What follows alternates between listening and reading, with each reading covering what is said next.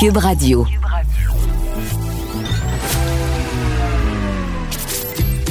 Caroline Saint-Hilaire. Caroline Saint-Hilaire. Un été pas comme les autres. Cube Radio. Bonjour, oui, Caroline Saint-Hilaire, 22 juillet, bon mercredi, j'espère que vous allez bien. En pleine forme que je suis, moi, et euh, une très belle émission encore une fois.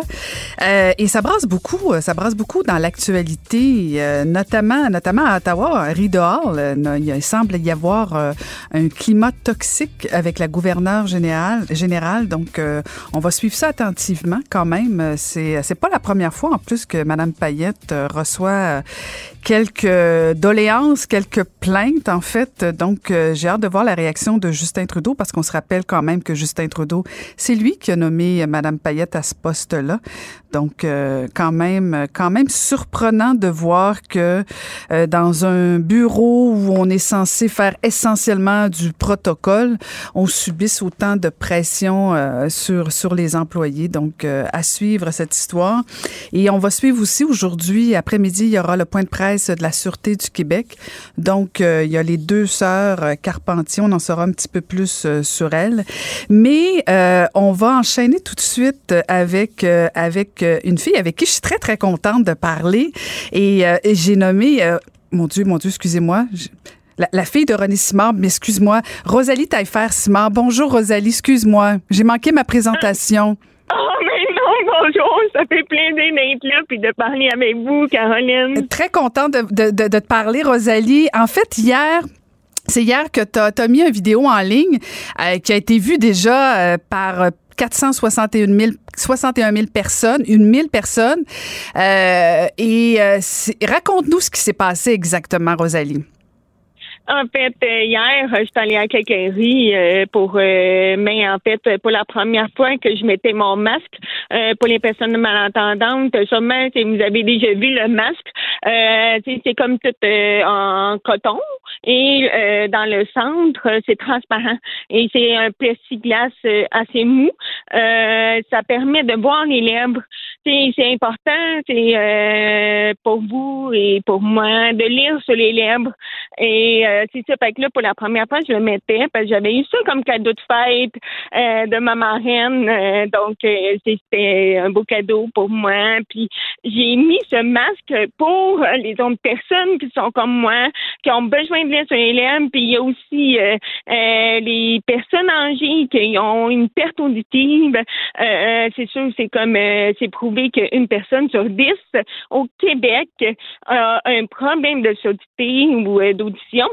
En fait, c'est pour ça que j'ai décidé de le mettre en pensant à toutes ces personnes-là qui sont comme moi aussi. Euh, alors, j'arrive à la quincaillerie et là, je vois euh, la personne qui est à l'accueil et euh, elle me dit tout simplement que c'est refusé d'entrer dans le magasin avec ce genre de masque. Et sur le coup, là, j'étais ah ben voyons donc, ça se peut pas. Me dis comment ça se fait? Est-ce que c'est moi euh, qui se trompe? Est-ce que je me remettais en question? Je me disais ah, peut-être que la santé publique euh, a euh, dit quelque chose par rapport à ces masques, que c'était pas dans les recommandations. en fait, ben, j'ai même en fait le saut. Puis je dis oh oui, c'est pas refusé ces masques. J'ai comme reposé, dit la question pour être sûr d'avoir bien compris, puis elle m'a dit euh, non, c'est ça, c'est vraiment refusé. Fait que là, ben, euh, une chance que j'avais un autre masque dans mon auto. Je suis allée à mon auto, j'ai changé de masque et j'ai pu faire mes commissions. Mais euh, c'est vraiment, j'ai été vraiment surprise. Puis je suis allée revoir cette personne et j'ai demandé pourquoi justement que on n'a pas droit de, de mettre ces masques, puis que c'était vraiment dommage pour les personnes malentendantes et sourdes. Et euh, elle dit, ben, elle avait pas vraiment d'argumentation. Elle disait, c'est le plexiglas. Euh, tu sais, elle savait pas trop là. Fait que, mais tu sais, j'ai rien contre cette personne-là. Mais euh, le fait que ça m'est arrivé cette aventure d'un d'un bon côté, au moins ça va permettre euh, de changer les choses un peu de ce côté-là pour les personnes malentendantes. Puis je trouve que c'est une bonne chose là, que ça que ça, soit passé parce que euh, c'est important, c'est vous dire. Là, puis je pense que vous me comprenez, hein, Caroline? Très très bien, Rosalie. Euh, je comprends parfaitement bien. Et, et, effectivement, je suis contente de ta réaction parce que au départ, bon, t'aurais pu, euh, t'aurais pu être fâché, même être un petit peu en colère ou déçu, passer par plein d'émotions. Mais en même temps, t'as raison de rappeler que ta mésaventure, appelons ça comme ça, peut faire œuvre utile auprès de certains commerçants en disant que oui, ces masques-là sont aussi sécuritaires, sont permis, euh, et de rappeler aussi l'importance pour les personnes sourdes, malentendantes, qui lisent sur les lèvres. Euh, et c'est pour ça que je voulais te parler parce que j'en ai vécu quelques mésaventures comme toi. Euh, moi, ah, oui. si, si je peux pas lire sur les lèvres, je, je peux facilement développer de l'angoisse. Et, et, je trouvais ça important qu'on en parle, euh, même aussi, il y a, il y a la présidente d'Audition Québec, hein, Jeanne Choquette, Choquette pardon, euh, qui, qui t'a remercié parce que tu fais beaucoup de pédagogie. Alors, je pense que ça peut quand même, même si ça a été une mésaventure pour toi, ça peut être très utile d'en parler. Ah, même, puis tu on se comprend tellement, puis juste le fait avant d'entrer n'importe où, tu on est un peu stressé parce qu'on veut pas déranger les personnes, puis il y a beaucoup de personnes que ça leur dérange de répéter ou, euh, tu sais, de, de, de, de, faire quelque chose pour nous aider, mais surtout les personnes, là, en général, euh, ils sont pas au courant de mm-hmm. comment agir avec une personne euh, euh, comme nous, tu sais, euh, lire sur les lèvres, tu sais, c'est sûrement dans leur entourage, ils connaissent pas de personnes sourdes. Ben, c'est sûr que là, c'est plus difficile à savoir euh, c'est quoi nos besoins en fait. Mm. Parce qu'en plus, avec tout le débat de certaines personnes qui sont contre les masques, euh, on a l'impression d'envoyer de, le message qu'on qu'on est contre le masque, euh, alors que c'est pas ça du tout. On veut que les gens gardent leur masque, mais on veut qu'ils soient sensibles au fait que euh, non seulement si on voit pas les lèvres, mais en plus le son, il, il devient plus sourd, hein, on va dire ça comme ça, derrière le masque, ben ça fait que les personnes sourdes ont tendance à s'isoler un petit peu plus. Alors ça devient, ça devient un enjeu important, là. Oui, puis moi, là, je suis vraiment pour le port du masque parce que je trouve que c'est important de se protéger entre nous. Puis je trouve que le, si tout le monde, idéalement, si tout le monde avait ce genre de masque, euh, ça serait extraordinaire. Puis aussi, ça permettrait de s'entraîner, euh, ben s'entraîner, puis de sourire euh, tous ensemble, puis d'être, de représenter Québec, mais avec le sourire, je pense que ça serait vraiment une bonne chose. Puis, juste le, tu on dit le body language. Là, mais le, le fait qu'on a tous des masques, euh, on dirait qu'on a de la misère à comprendre le body language des autres personnes. Puis je trouve que euh, avec euh, le masque, au moins on voit les lèvres puis on voit si la personne est contente ou tu sais on voit l'expression juste mm-hmm. en voyant les lèvres ben mm-hmm. ça peint pour n'importe qui tout à fait, tout à fait. Et je faisais la suggestion tout à l'heure, peut-être que ce serait bien parce que, bon, euh, t'as as fait euh, de la pédagogie, t'as fait œuvre utile, mais peut-être que si le premier ministre François Legault ou la vice-première ministre, quelqu'un portait aussi ce genre de masque-là, peut-être que ça pourrait euh, inciter euh, certaines personnes à le porter ou en tout cas au moins à comprendre la réalité des personnes sourdes et malentendantes. Ah oui, vraiment, ça serait formidable. On va y en envoyer un, Rosalie. On va y envoyer un masque à François Legault. C'est parti, toi deux, un go go. Mais veux dire, c'est que euh, j'apprécie beaucoup euh, ce que le gouvernement fait euh, pour nous, le Québec. J'ai rien à dire contre eux. Ils travaillent fort ben oui. pour tout le Québec. Puis honnêtement, c'est sûr que je serais vraiment là, contente puis avec un sourire là, jusqu'à mes yeux si ils portent un, un masque comme nous. mm, tout à fait, tout à fait. Parce que les gens sont, sont, sont pas conscients toujours. Puis moi, ça, la première fois que ça m'est arrivé, parce que Rosalie, moi, je, je, je suis sourde de, depuis pas très longtemps, mais je suis appareillée. Oui. Donc, les gens s'en rendent pas compte que je suis sourde. Euh, et si le moindrement mes appareils fonctionnent pas bien ou quoi que ce soit, je, je dépends toujours de la lecture labiale. Mais maintenant, euh, quand j'ai vécu ma première fois avec un masque, euh, je me souviens, c'était au comptoir euh, commande à l'auto. J'ai vraiment fait euh, de l'angoisse parce que je comprenais pas et ça me rappelait que j'étais sourde euh, et ça me rappelait que j'étais dans le fond un peu handicapée en, entre guillemets euh, et je me sentais pas bien et j'essayais d'exprimer à la personne que j'entendais pas mais elle avait l'impression que, que je riais d'elle ou que j'étais de mauvaise foi alors que c'était pas ça du tout. Et, et je pense qu'il faut qu'on en parle beaucoup plus parce que euh, je voudrais pas que des personnes euh, sourdes malentendantes décident de plus sortir parce que le masque devient euh, une barrière très difficile à franchir. Ben, justement, puis euh, je comprends tellement. Puis je vis, euh, c'est pas la seule situation que j'ai vécue. J'ai vécu plein d'autres situations semblables. Et euh, c'est sûr que ben, tu on fait notre possible. Tu je me dis, euh, regarde, la vie continue, on avance. Puis tu sais, faut pas s'en faire à, trop ces petits détails-là. Mais en même temps, c'est sûr que c'est dommage mm-hmm. que ça arrive des fois. Mais il faut le dire c'est ça l'important. Il faut le dire qu'on est malentendant ou qu'on a un handicap ou qu'on a une différence. Il faut pas se gêner de le dire. Puis, tu sais, en passant, là, c'est un petit truc là, pour euh, ceux qui ont des masques là, pour euh, les personnes malentendantes. Euh, tu sais, moi, c'est que le plexiglas, là. Mais en fait, c'est sûr que ça fait de la buée. Fait que la solution, là, c'est mettre du savon à vaisselle. Je sais pas si tu étais au courant. Ah non? Dis-moi ça, dis-moi ça. on le met, puis on l'essuie avec un essuie-tout, tout simplement. Puis euh, là, il y a vraiment plus de buée, là. Ça élimine toute la buée. Ah, écoute, écoute, je, retiens ça euh, avec beaucoup de plaisir. Moi, un truc que j'ai développé, c'est j'attache mes cheveux comme ça, les gens voient mes appareils et euh, ça me donne, ça me donne une chance. Les gens finissent par comprendre que oui, j'ai des problèmes, donc ils doutent pas que je dis la vérité. Je suis vraiment sourde. On développe des trucs, hein? On développe, on développe des trucs, Rosalie.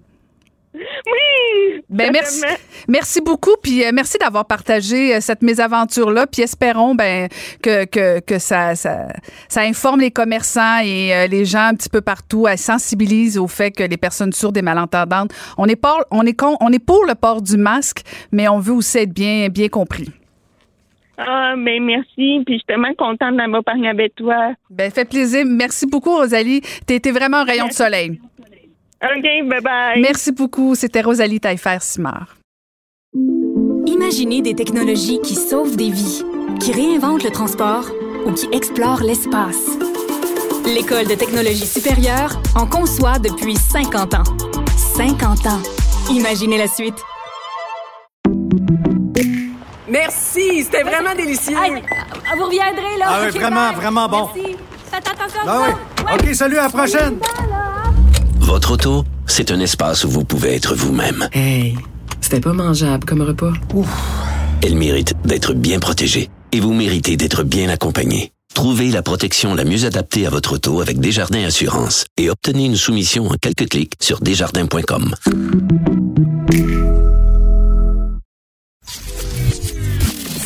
Caroline Saint-Hilaire. Pas d'enveloppe brune, pas de lobbying. Juste la vraie bonne radio, dans les règles de l'art. Cube Radio. On apprenait que hier, Calex Légal a déposé une demande d'autorisation pour une action collective contre Facebook suite à la vague de dénonciations sur les réseaux sociaux. Et on va parler avec un avocat de chez Calex Légal, Jean-Philippe Caron. Bonjour, Maître Caron. Bonjour, Madame Saint-Hilaire. Ça va bien? Ça va très bien. Vous-même? Oui, ça va bien. Oui, ben merci de nous parler tout d'abord. Je sais que vous êtes fort probablement très occupé, mais dites-nous, Maître Caron, euh, pourquoi avoir fait euh, cette demande au Palais de justice de Montréal? Mais d'abord, nous, c'est important de, rappeler que le but de cette action collective-là n'est pas nécessairement de condamner les dénonciations qui sont faites par les victimes dans les cadres législatifs, euh, mais c'est plutôt de voir de manière plus large quelle est la responsabilité et la qualification des médias sociaux à titre d'acteurs de notre société qui ont un énorme poids dans, dans la société à l'heure d'aujourd'hui, vu leur potentiel et leur pouvoir de diffusion.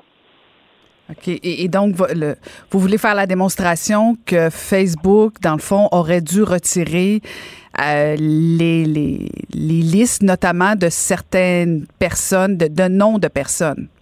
Ce qu'on allègue, c'est que Facebook est plus qu'un simple hébergeur de contenu avec aucun euh, ligne de, contrôle éditorial. Donc, il y a un certain degré euh, d'éditorialisme qui est fait sur les publications et qui devrait avoir un régime de responsabilité qui est créé pour Facebook, similaire à ce qu'on retrouve entre autres pour vous si vous faites de, vous rapportez des, propos illicites en ligne, ben, vous pourriez être tenu responsable.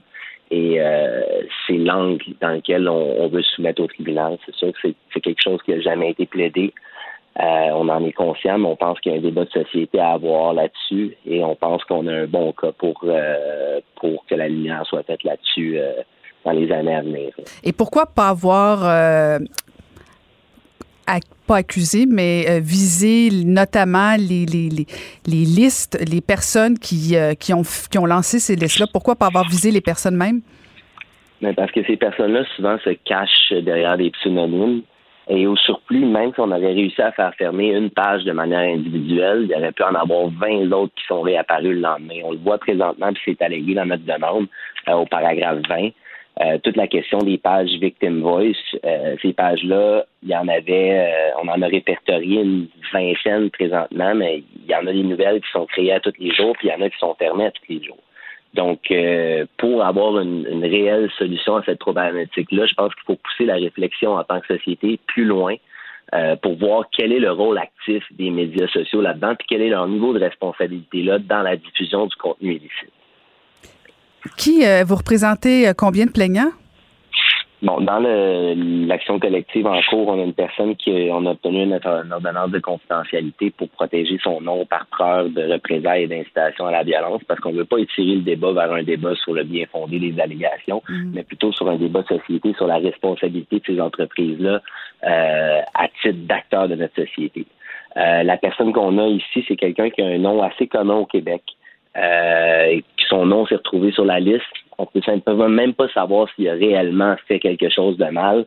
Euh, mais par contre, il s'est fait questionner sur des gens de son entourage, il a subi des dommages, il a eu de la misère à dormir, euh, il a subi un stress. que pour nous, c'est une atteinte à sa réputation. Puis en plus, on peut pas avoir plus de contexte. Mm. Donc, c'est ça qui est l'histoire du représentant. Puis en même temps, Maître Caron, même si euh, on peut trouver sympathique euh, cette idée-là euh, pour défendre justement des personnes qui seraient faussement accusées, vous êtes conscient que vous vous attaquez à gros là. Facebook d'habitude refuse ce genre de recours-là. Est-ce que Facebook va pas prôner la liberté d'expression?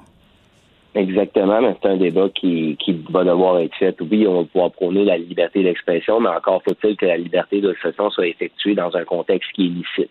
À partir du moment où il y a eu dénonciation des messages comme étant potentiellement illicites, il doit minimalement avoir une action de la part de Facebook, ce qui est un des arguments projetés, en plus du rôle éditorialiste. Ce qu'on allègue, c'est que Facebook, en tant qu'entreprise, et on retrouve les standards de la communauté qui l'appellent. Les standards de la communauté sont imposés unilatéralement par Facebook à partir de leur interprétation de qu'est-ce qu'est une société libre et démocratique. Pour nous, ça revient au, gouvernement des États qui sont élus euh, de, de caractériser ces éléments-là et non à une société privée américaine. Et qui pourrait adhérer à ce recours-là?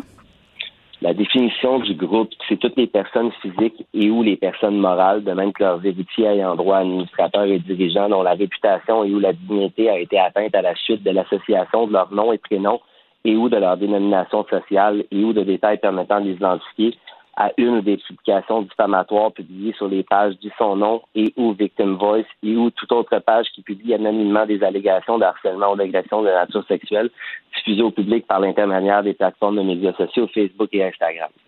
Donc, pour nous, à ce stade-ci, la définition du groupe est assez large, mais on s'attend à la scinder en quelques sous-groupes euh, suivant la preuve qui va être administrée dans les mois à venir. Euh, pour nous, il y a un dommage également aux entreprises que leur nom est, lié à des actions de certains de leurs employés de manière anonyme. Euh, et on entend également aller dans cet angle-là. Est-ce que j'essaie d'évaluer là est-ce que c'est pas dans le fond une façon parce que on va se le dire là, les recours collectifs sont assez faciles. Est-ce que c'est pas une façon pour vous, dans le fond, de plonger dans un dossier, faire un peu de capital? Euh, je vous dirais que c'est vraiment pas le but qui est visé ici. Pour nous, c'est des questions de droits fondamentaux qui doivent être débattues. Et on a un dossier qui va nous permettre de débattre ces questions de droits fondamentaux-là. Oui, mais est-ce que ça revient pas aux politiques davantage qu'au légal?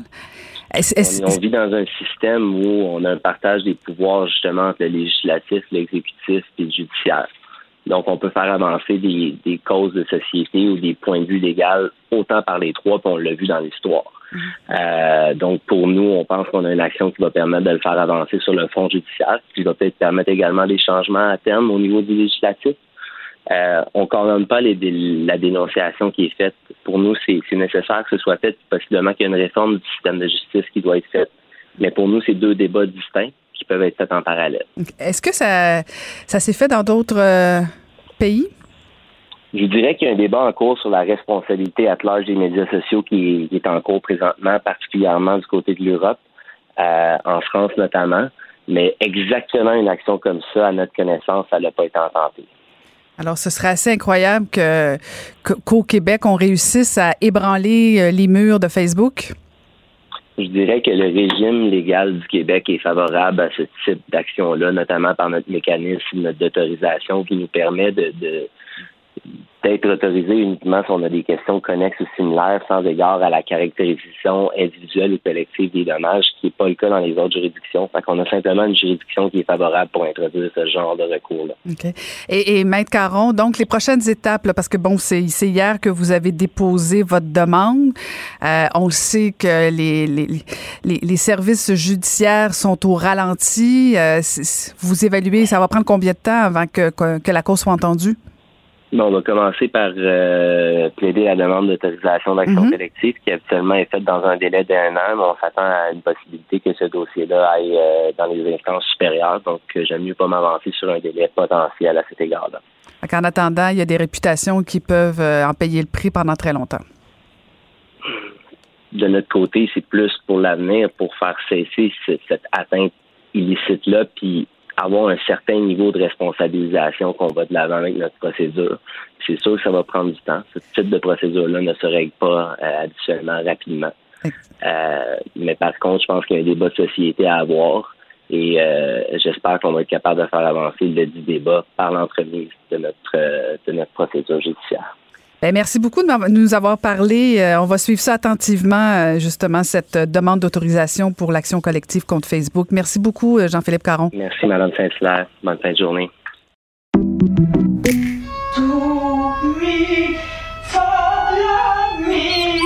Votre maison, c'est un espace où vous pouvez être vous-même.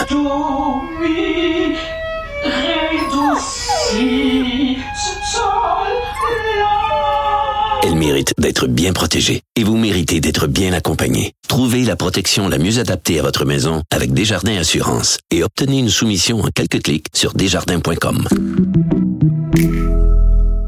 Protégez vos dépôts, c'est notre but. La SADC protège vos dépôts dans les institutions fédérales, comme les banques. L'AMF les protège dans les institutions provinciales, comme les caisses. Oh, quel arrêt! Découvrez ce qui est protégé à vos dépôts sont protégés.ca. Caroline Saint-Hilaire.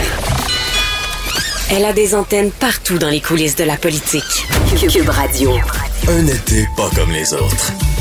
Oui, on va parler avec euh, notre journaliste à Cube Radio, Maude Boutet. Bonjour, Maude. Ben oui, pas prévu. Dernière minute. Ben, dernière minute parce que tu as une nouvelle à nous communiquer très importante. Oui, le comédien Edgar Fruitier a été reconnu coupable des accusations d'attentat à la pudeur, d'attentat, oui, à la pudeur commise sur un adolescent dans les années 70. Ça s'est passé donc cet avant-midi au palais de justice de Longueuil. C'est le juge, le juge Marc Bisson euh, qui euh, a lu son verdict disant que les gestes étaient bien réels et ne prêtaient à aucune équivoque. Le plaignant a offert un témoignage franc, sincère, dépourvu, de toute exagération. Donc l'homme de 90 ans qui était présent, qui a accueilli sa la décision sans broncher. Euh, les, euh, le procès, en fait, euh, s'est déroulé au début du mois de juin et on devrait savoir connaître en fait la peine le 9 octobre prochain. Enfin, qu'on saura- on va savoir là, ça va être quoi sa peine. Exactement. Quand même 90 ans. Ouais. Un peu, euh, un peu tough. Un peu tôt. On, ça, on enchaîne avec euh, Claude Villeneuve. Bonjour, Claude. Bonjour, Caroline. Merci, Maude. À plus tard. Donc, euh, Claude, tu vas nous parler de la Sûreté du Québec, toi, avec euh, le, le dossier des sœurs Carpentier, Romy et Nora. Oui, bien, un point de presse, hein, Caroline, qui va être très suivi cet après-midi euh, à, à partir de Montréal concernant là, euh, finalement là, ce qui a été un, un des, des, des feuilletons euh, policiers de l'été. Là, très malheureusement, euh, on, on, se rappelle la disparition mystérieuse des deux jeunes filles, leur père, Romy et Nora, euh, qu'on a retrouvé là, morte là, quelques jours plus tard. Et bon, on sait comment ça a fini lundi soir, on a retrouvé là, le, le, père. En tout cas, ça n'a pas été encore 100% confirmé par la SQ, mais on a laissé entendre du côté de la SQ qu'on avait de fortes chances de penser que c'était Martin qui s'était suicidé. Alors, on va en savoir plus sur l'enquête. Euh, je pense que je m'attends un point de presse euh, assez serré là, auquel auront à faire face les autorités de la SQ parce qu'il y a plusieurs questions qui demeurent en suspens. Hein. C'est, c'est sûr, euh, Caroline, dans, le cadre d'une enquête policière, on peut pas tout révéler les détails. Il faut garder là, certains éléments là, pour protéger l'enquête. Il faut garder secret certains éléments pour protéger l'enquête, pour protéger d'éventuels recours judiciaires. Mais on, on, se pose beaucoup de questions sur euh, bon euh, tout le processus. Là, pourquoi il a fallu tant de temps au début de euh, suivant la disparition du père des deux filles pour déclencher une alerte Amber? Comment comment ça se fait que ça a, été si long à Saint-Apollinaire, Saint-Agapi dans cette région-là sur la rive sud? Les gens étaient très inquiets. On, on, de, de savoir qu'un tueur était peut-être en cavale dans leur coin. Finalement, bon, on, sait, on, on sait même pas à ce stade-ci si Martin Carpentier a, a, tué ses filles, mais euh, les, euh, il, reste plusieurs questions sur la manière dont l'enquête a été menée euh, du côté de la SQ, puis je m'attends à ce que cet après-midi, en tout cas, j'espère qu'on va avoir des réponses et je m'attends à un point de presse là, où les, les autorités de la SQ vont être questionnées de manière assez serrée. Oui, parce qu'effectivement, tu fais bien de le rappeler, Claude, euh, il, y a, y, a, beaucoup, beaucoup de questions qui demeurent sans réponse. Euh, et euh, je veux dire, c'est un drame qui, qui, qui, a, qui, a, qui, a, vraiment ébranlé tout le Québec. J'espère que la Sûreté du Québec va pouvoir répondre et qu'on on nous servira pas, là, tu le sais, là, des, des phrases clichés, on peut pas répondre pour l'instant parce que techniquement, puis corrige-moi si je me trompe, là, euh, je sais pas jusqu'à quel point il y aura une enquête vu que, bon, les trois personnes sont décédées, jusqu'à quel point on aura toutes les réponses, ça aussi, là. Mais il y a quand même des questions, que ce soit l'alerte Amber, euh, il y a quand même des réponses euh, qui vont devoir être répondues, là. Ils vont devoir être données aujourd'hui, là. Ben, écoute, manifestement, il y a, bon, j'ai presque le trémolo dans la voix de mais il n'y aura pas de procès. Là. Il n'y a, a, pas d'accusé, il n'y a, pas de, a plus de coupable dans, dans son compréhension. Donc, euh, il n'y aura pas. C'est à ça que ça sert dans une société aussi, le système judiciaire. Mm-hmm.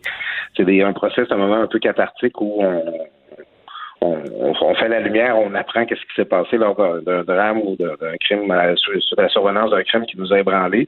Ça ne va pas arriver dans le cas de Martin Carpentier. Alors, il va falloir que la SQ nous explique euh, comment, comment ça peut arriver, que ces deux belles filles-là, euh, ces deux étoiles qui brillent maintenant dans le ciel, ont pu disparaître. On sait mm-hmm. comment c'est bizarre, c'est louche, cette histoire-là d'un accident d'auto. on ne sait pas quand, quel rôle ça a joué, comment ça a pu survenir euh, dans, dans, dans la séquence des événements.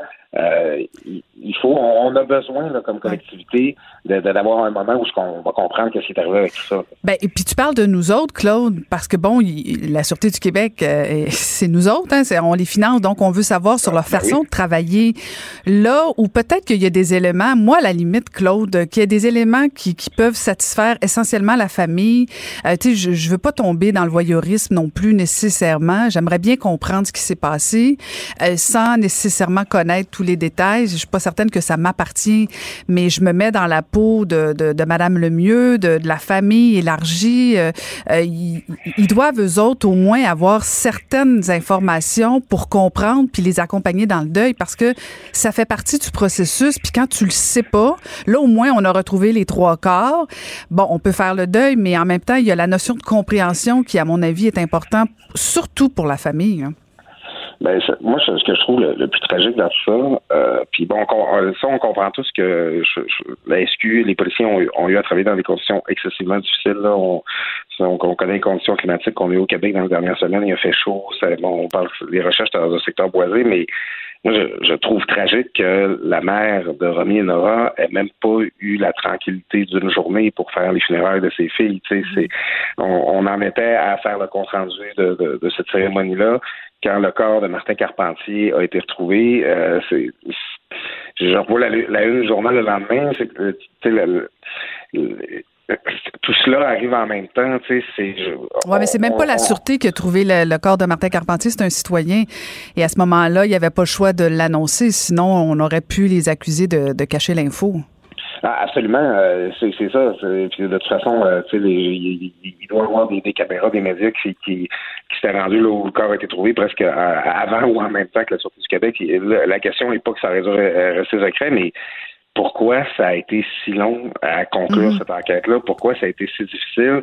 Euh, on, aurait tous souhaité, bon, on n'est pas dans un film, il n'y a pas de scénario idéal, mais on aurait tous souhaité que la maman de Romy et Nora euh, ait, pu enterrer ses filles en, en tout cas, en, ayant une certaine idée de, ce qui s'était passé à ce moment-là. Euh, ça, ça devait être une journée extrêmement éprouvante pour elle. C'est déjà, on, on s'est tous mis dans sa peau quand on l'a vu intervenir dans les médias c'est euh, c'est à la fin c'est une histoire qui, est difficile collectivement à absorber puis j'espère que les autorités de la SQ quand ils, quand ils vont s'adresser à nous cette après-midi ben ils, vont être capables de, prendre acte euh, ils vont, ils vont, ils vont comprendre qu'ils s'adressent à, qu'ils s'adressent à une population qui est blessée par cette histoire-là. Oui, tout à fait.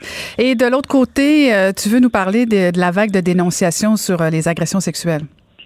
Ouais, euh, c'est, pas un été euh, gay en termes Non, non, mais c'est ça. Moi, on m'avait dit, Caroline, ça va être. On va juste parler de COVID cet été, ça va être relax. Euh, je j'étais, j'étais à ça. Et non, finalement, on, parle presque pas de COVID, mais on parle de beaucoup d'autres choses.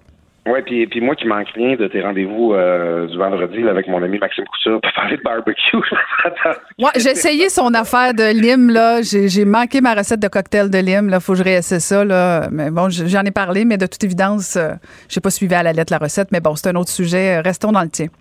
Il n'y a pas de problème, Maxime, il faut le tenailler de toute façon. Mais euh, bon, c'est cette vague de dénonciation-là, on sait comment ça se passe. C'est des, des comptes Facebook plus ou moins anonymes plus ou moins publics là, qui, depuis quelques semaines, euh, font des dénonciations euh, de, personnalités qu'on connaît qui, se seraient livrées à des actes euh, inappropriés, là, des inconduites sexuelles, tout ça. on a beaucoup, on en a parlé, c'est pas la première fois qu'on en parle, toi et moi, Caroline. bon, on, est tout un peu déchirés entre la, nécessité de dénoncer des, d'avoir une, conversation le public sur la question des agressions sexuelles, mais en même temps, on n'est pas trop à l'aise avec la manière dont ça se passe. Hein. Des, agressions, des dénonciations anonymes un peu là au mépris du système judiciaire. Euh, il s'est passé quelque chose cette semaine, c'est que le compte Ian en jupon sur Facebook, qui est celui là qui, a publié beaucoup de témoignages, dont celui concernant François Blanchette, le, chef du blog, euh, a été suspendu. Euh, quelque part en dimanche et lundi, on s'est aperçu de ça que la, la page n'apparaissait plus en ligne. Alors on s'est demandé est-ce que c'est Facebook qui a suspendu ce compte-là, est-ce que c'est les, les, les personnes qui allaient sont derrière ce compte-là qui l'ont suspendu elles-mêmes parce qu'elles étaient on sait que François Blanchet dimanche là, laissé entendre qu'il pourrait euh, engager des poursuites contre elle. Euh, et euh, bon, on s'est demandé qu'est-ce qui s'est passé.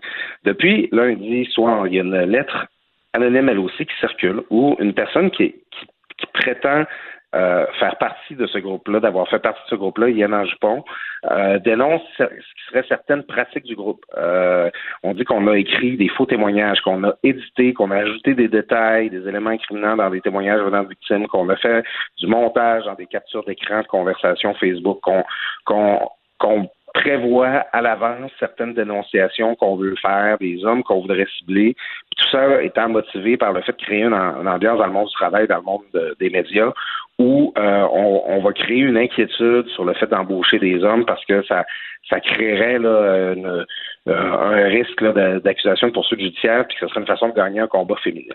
Euh, c'est ce que la lettre affirme. honnêtement, puis, puis là, ça circule beaucoup, puis il y, a des gens qui ont aussi relié ça au fait que la, page Yen en jupon a été fermée. Ben, Claude, je te corrige, elle est revenue, la page. Hein? Elle est revenue depuis ben, hier. En fait, ils sont revenus pour dire qu'ils suspendaient leurs activités. Il y a un message là, qui apparaît présentement là, qui dit qu'ils font l'objet de menaces et de de, de, de en tout cas, qui, qui, qui, font une espèce de repli là, sur, mm-hmm. euh, sur leur stratégie ou leur approche. Là, je ne sais pas si ça va ça va rester comme ça. Euh, le, moi, ce que je voulais dire là-dessus, c'est que la lettre en question, la lettre anonyme là, qui, qui s'en prend au groupe Yann Jupon, euh, je l'ai lu moi-même, puis je la trouve pas très crédible. Euh, euh, notamment, bon, il y a beaucoup de fautes dans la lettre. Euh, après ça, bon, les gens qui sont plus militants féministes, qui, qui, qui adhèrent à, cette logique-là, ben, ils disent que la lettre, elle elle, elle, a pas le langage là, auquel on commence là, à s'habituer, qui vient des féministes, où qu'on parle de euh, avec le, le, E majuscule là, ajouté sur tous les mots pour être bien inclusif, puis là avec des mots comme euh, remplacer il et elle par il ou euh, ceux et celles par celleux et des choses comme ça. Alors la, la, la, la, lettre n'a pas l'air d'avoir été écrite par, une, militante de ce groupe-là. Cela étant, ce que la lettre démontre, c'est qu'avec une dénonciation anonyme, là, tu peux prétendre n'importe quoi. Mm-hmm, mm-hmm. Ça, ça, la lettre en elle-même démontre que le procédé de la dénonciation anonyme euh, fait en sorte que la personne qui est ciblée, le groupe qui est ciblé, peut pas se défendre, euh, à part affirmer que c'est faux. Euh, ça, peut discréditer n'importe quoi ou n'importe qui avec une dénonciation anonyme. Et euh, c'est pour ça que c'est pas comme ça que ça, doit se faire. C'est pour ça que c'est pas de cette manière-là qu'on peut régler la question des, des, agressions sexuelles. Ça m'a pris du temps de faire une tête, mais c'est cette lettre-là qui vient nous montrer que n'importe qui peut s'installer derrière son clavier, essayer d'écrire un texte qui a l'air crédible, puis prétendre quelque chose sur sur un groupe, sur une personne, puis qu'on n'ait aucun moyen de vérifier, aucun moyen de confronter les versions, aucun moyen de confronter la personne.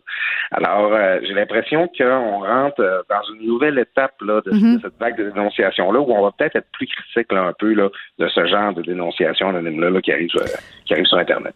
Ouais, puis tu as, raison de le rappeler, Claude. Puis euh, moi, je suis allée lire un peu sur euh, qui euh, qui est derrière les hyènes en jupon puis tout ça, parce que même si effectivement on le rappelle tout le temps, on est derrière les victimes et on veut que leur cause soit entendue, il y en demeure pas moins qu'elles ont été prises à leur propre jeu parce que cette lettre-là anonyme, même si hypothèse qu'elle soit pas crédible, ben il peut y avoir des accusations non crédibles aussi quand elles sont anonymes. Euh, et là, ben ça, ça, ça devient difficile pour ce groupe-là de dire ok quand c'est anonyme pour viser un homme, un méchant homme, là, c'est correct, mais une femme anonyme qui attaquerait leur propre groupe, là, on, dit, ben non, ça, ça n'a pas de bon sens de faire ça comme ça. C'est une petite incohérence, on va dire ça comme ça, là, mais c'est un groupe, écoute, c'est, euh, c'est, c'est un groupe de féministes très, très, très, je dirais, écoute, presque enragés, Claude. si tu lis leur profil, tout ça, je veux dire, moi, si c'est ça, ce féminisme-là en 2020, là, moi te le dire, là, ça, c'est, j'embarque pas plus qu'avec la Fédération des femmes du Québec. Là. je trouve qu'on prend une tangente très, très dangereuse. Écoute, ils disent même dans leur page, écoute, je vais te retrouver ça, il y a une dernière phrase qui m'a... Euh, m'a choqué, on va dire ça comme ça. Écoute, euh, la honte et la peur doivent changer de camp. Puis écoute bien la finale. Nous ne présentons aucune excuse aux personnes qui ont été dénoncées sur notre page. Écoute, là, je, je, c'est grave, là, et euh, c'est plutôt, c'est plutôt inquiétant ce qui se passe. Mais c'est parce que c'est aussi que ça ramène à la caricature. Moi, je, combien de fois euh, j'ai j'ai amostiné avec quelqu'un, avec un gars, du temps, qui dit Ah, la féministe, le féminisme, c'est la haine des hommes. Ben non, le féminisme, c'est la recherche de l'égalité entre les hommes et les femmes. Mm-hmm quand tu vois le discours de, ces groupes-là, tu as de la misère à continuer à dire que c'est pas de la haine des hommes là, qu'il y a dans ce discours-là, que c'est une recherche d'égalité. Euh, même pour l'allié féministe, je, je fais attention, là, je, suis un homme, je comprends mes biais, je comprends mes... Ma, homme blanc en plus, t'es un homme ben blanc de Québec en plus. Ben, écoute, euh, je suis là avec ma calotte liberté, là, mais c'est ça, moi j'essaie d'écouter, de comprendre, euh, je me considère comme un allié féministe. Je crois à l'égalité entre les hommes et les femmes, puis je crois qu'elle n'est pas atteinte, puis qu'il y a du travail à faire pour y arriver. Et face à un discours comme ça, j'ai pas le choix de ressentir de la haine là, à, à l'égard de mon genre. Là, mm-hmm. je trouve que ça dépasse la recherche d'égalité. C'est un langage guerrier, puis je pense pas que c'est de ça qu'on a besoin en 2020. Non, non, c'est ça. C'est, euh, euh, c'est, très effrayant. Tu as, bien fait de le rappeler. Merci beaucoup, Claude. Je rappelle qu'on peut te lire dans le Journal de Montréal, les journaux de Québec. Merci beaucoup, Claude. Merci, Caroline. À la prochaine. Ancienne mairesse de Longueuil, l'actualité. LGSF. Vous écoutez Caroline Saint-Hilaire, Cube Radio. Je ne sais pas si vous avez déjà téléchargé l'application Cube Musique, mais moi je l'ai fait euh, dès les premiers instants et je, vous confie que je suis une adepte, une fan de Cube Musique.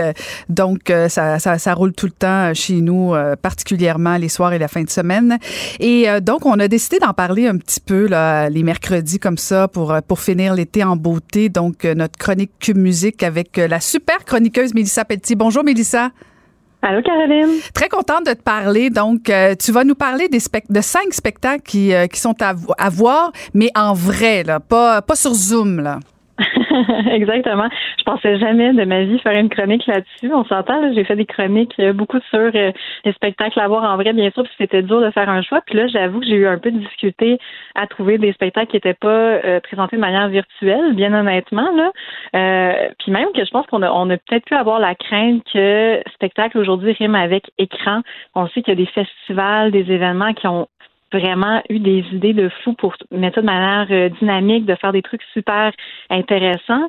Il y a aussi eu des initiatives un peu à la Musipark. On, on pense à ça dans les cinéparks. Il y a eu mm. des deux frères, Glenn Tanguy, tout ça, qui ont euh, qui ont réussi à faire des spectacles de cette manière-là. Je pense aussi à Dear Criminals qui a réussi à faire un, un show extraordinaire en formule super intimiste au cabaret du Lion d'Or. Puis là, je me demandais cet été, qu'est-ce qui se passe de bon? Qu'est-ce qu'on peut aller voir autant à Montréal qu'autour euh, qu'autour du Québec, en fait. Alors, on prend des notes pour euh, voir qu'est-ce qu'on peut, qu'est-ce qu'on pourrait voir cet été. Il y a tout d'abord une tournée feu de camp. Oui, exactement. En fait, ça vous dit peut-être quelque chose. Là. Andrea Nomalette avait lancé ça en 2016. Je sais pas si euh, tu en avais entendu parler. Non.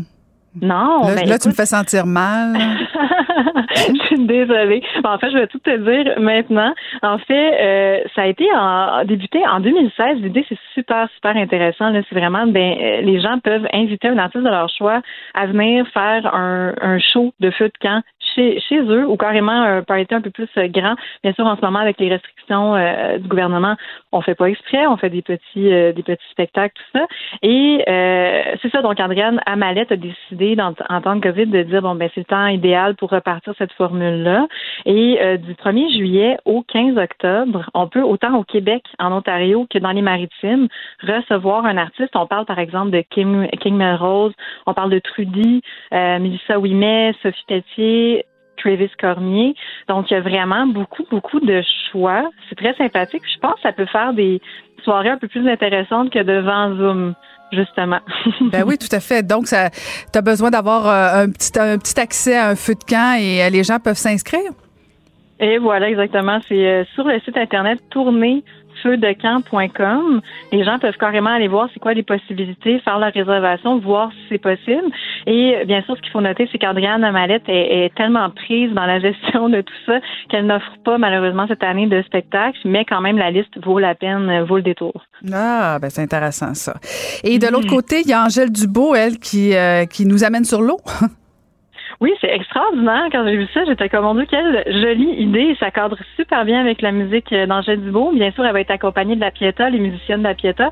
Euh, donc, c'est carrément ça. Ils vont nous chanter des chansons le 25 juillet au lac Tremblant et le 1er août prochain au lac Mercier. C'est une initiative de la maison de disque Analecta et euh, en fait, c'est aussi simple que euh, toi et moi, on pourrait aller euh, se louer un ponton et dire, OK, on s'en va carrément sur le lac, aller écouter les jolies chansons de Angèle Dubois et La Pieta, puis ils font euh, plein de pièces de Max Richter, Ludo, Ludo excuse-moi, Ludovico Enodi, voilà, Jean-Michel Blais, et aussi un hommage à, Feu Ennio Morricone, on le sait, il est décédé récemment, donc c'est un bel, c'est un bel hommage pour lui qui se prépare Mmh, ça donne le goût. Ça mmh. donne... En ponton, euh, en kayak, tout ça. Euh, c'est franchement une bonne idée, ça aussi. Euh, et, je trouve que ça, ça s'harmonise bien, l'idée d'être sur l'eau avec la musique d'Angèle Dubois. Exactement. Puis aussi, toujours dans un respect de, la distanciation sociale. Fait que je trouve vraiment que les gens rivalisent d'imagination pour, euh, pour permettre à la musique de, de, se transporter, là, carrément. Ah, les artistes ont répondu à l'appel de Nathalie Roy de se réinventer. Écoute, ils l'ont fait, ils l'ont fait. Et du côté de Tadoussac, il se passe quoi? Ben, du côté de Tadoussac, malheureusement, l'édition a été annulée cette année. L'édition telle qu'on la connaît avec énormément d'artistes qui est très, très, très effervescente chaque année, c'est remis à l'année prochaine, mais avec le Rosette qui ont décidé de faire une série de spectacles super intimistes dans des lieux repensés pour l'occasion, donc bien sûr dans l'idée de distanciation sociale. On imagine la beauté possible de ces lieux-là. J'ai très hâte de voir des photos et si possible d'y aller peut-être, voir de quoi ça a l'air. En fait, c'est plusieurs dates en nous. On parle d'artistes comme euh, les deux luxe, Colin Moore, Natacha euh, Canapé-Fontaine. Mm. Euh, il y a aussi des shows d'humoristes. Philippe euh, Audrey La rue Saint-Jacques va être là aussi. Sarah Toga, super beau duo, super intéressant. Je pense que ça va être des shows vraiment le fun, super intimistes, puis quelques chanceux vont pouvoir y assister. Et il y a des sessions d'été qui vont être lancées aussi euh, à partir du 31 juillet. Oui, ça, c'est une idée vraiment intéressante. En fait, c'est le ministère du Ciel à Montréal qui a décidé de euh, filmer des spectacles virtuels et d'inviter quelques chanceux à venir dans la salle pour aller voir un peu de quoi ça a l'air. Donc, il y a des places limitées, bien sûr, on s'entend. Et euh, bien sûr, autant d'internautes qui le veulent pourront assister à ces beaux moments. Le 31 juillet, c'est Vandou et Marigold, on est plus dans le rap.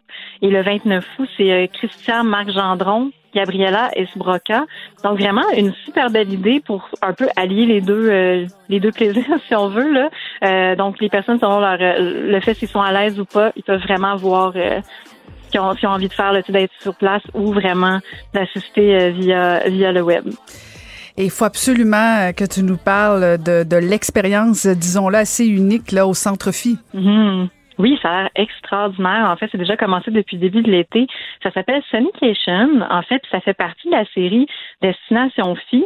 Déjà ce soir, euh, ce soir en fait, demain par exemple, c'est Jessie McCormack, Impulse et Camino qui font des spectacles sur le toit. C'est filmé. Ça devient une espèce d'happening super festif où les spectateurs sont invités à se promener dans le centre Phi, à découvrir les animations. On sait à quel point ça peut être effervescent le centre Phi et à assister au spectacle via des écrans. Et après ça, c'est bien sûr pas éphémère, euh, ça fait une série web qu'on va pouvoir voir sur euh, bien sûr sur les internets voilà. Donc ce soir par exemple le, premier show qui sort c'est Saramé euh, en ligne et c'est gratuit pour euh, pour ce spectacle là donc c'est de suivre un peu cette série là par exemple depuis le début de la série il y a Lydia Kipinski il y a Anora il y a Shivanshi qui ont joué sur le toit. J'ai vu des images c'est extraordinaire c'est super imaginatif. Chaque artiste a vraiment un décor qui sied à sa, à sa prestance, si on veut. C'est vraiment très, très passant sur ça. Euh, fait que je vous invite à aller euh, sur le site du Centre FI, fi pour avoir toutes les informations par rapport à ça. Ah, excellent. Écoute, que de belles suggestions. Merci beaucoup, Mélissa. On se reparle la semaine prochaine. Absolument, grand plaisir. Merci, Caroline. Merci beaucoup. Euh, c'était Mélissa Pelletier, chroniqueuse pour Que Musique.